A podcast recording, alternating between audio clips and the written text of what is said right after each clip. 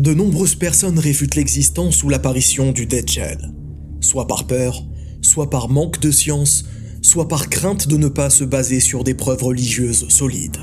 En réalité, de tout temps et de toute contrée, l'ensemble des prophètes envoyés ont mis en garde contre le Dajjal, le faux Messie. Le prophète sallallahu alayhi wa nous informe Allah n'a pas envoyé de prophète sans qu'il ne mette en garde contre le borgne, grand menteur. Il est borgne et votre Seigneur n'est pas borgne. Il est inscrit entre ses deux yeux, kafir. Et dans une autre version, il est inscrit entre ses deux yeux les lettres kafara. Que ce soit Sulaiman alayhi salam Salomon, Daoud alayhi salam David, Moussa alayhi salam Moïse ou Jésus alayhi salam Isa, tous ont pour point commun d'avoir appelé au tawhid et d'avoir mis en garde leur peuple contre ce faux messie. D'ailleurs, le concept du faux messie est un concept reconnu dans les autres religions.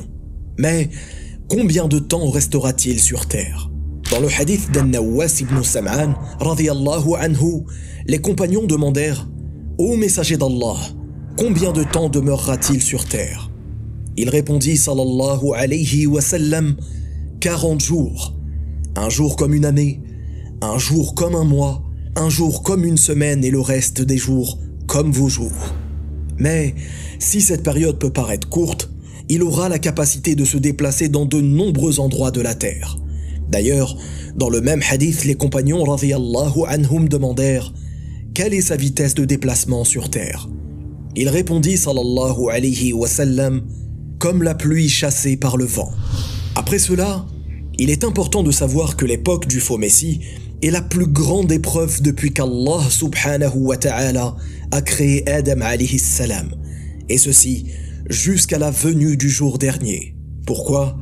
Car par la volonté d'Allah subhanahu wa ta'ala, il aura la capacité d'effectuer des prodiges grandioses allant jusqu'à troubler la raison des gens en leur faisant perdre la tête. Par exemple, dans le même hadith, le prophète sallallahu alayhi wa sallam ajoute Il viendra à un peuple et les invitera à le suivre. Ils croiront en lui et répondront à son appel. Il ordonnera au ciel de pleuvoir, à la terre de faire pousser ses végétations. Ensuite, il ira à un autre peuple, les invitera à le suivre, mais ceux-ci refuseront. Alors, il les laissera, et le lendemain, ils retrouveront leur terre desséchée. Il aura aussi la capacité de tuer et de ressusciter. Mais je le répète, tout cela sera fait uniquement par la volonté d'Allah, subhanahu wa ta'ala. Si je précise par la volonté d'Allah, c'est que seul Allah donne la vie et la mort. Lui seul gère la pluie, le soleil, les végétaux. Et tout ceci fait partie du tawhid dans la seigneurie. Est-ce Moussa alayhi salam qui ouvra la mer en deux parties? Non. Il ne fut qu'une cause de la volonté d'Allah. Est-ce Isa Jésus alayhi salam qui ressuscita des morts? Non. Il ne fut qu'une cause de la volonté d'Allah, etc. parmi tous les miracles faits par les prophètes ils ne furent qu'une cause de la volonté d'Allah, subhanahu wa ta'ala.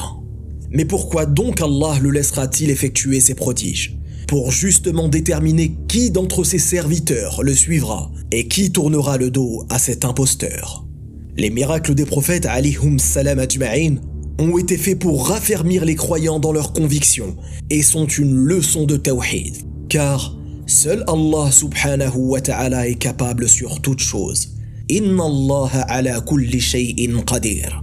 À la différence des prophètes, le Dajjal prétendra que c'est lui qui est détenteur de ses pouvoirs. Et les gens qui le suivront auront donc associé leur créateur et effectué le pire des péchés, le shirk.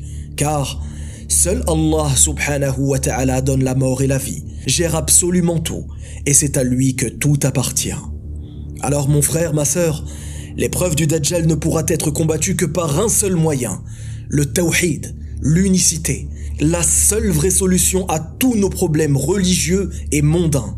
Méditons, remettons-nous en question et préparons-nous, car avec certitude les tentations et les épreuves de notre époque ne sont rien comparées aux épreuves qui nous attendent.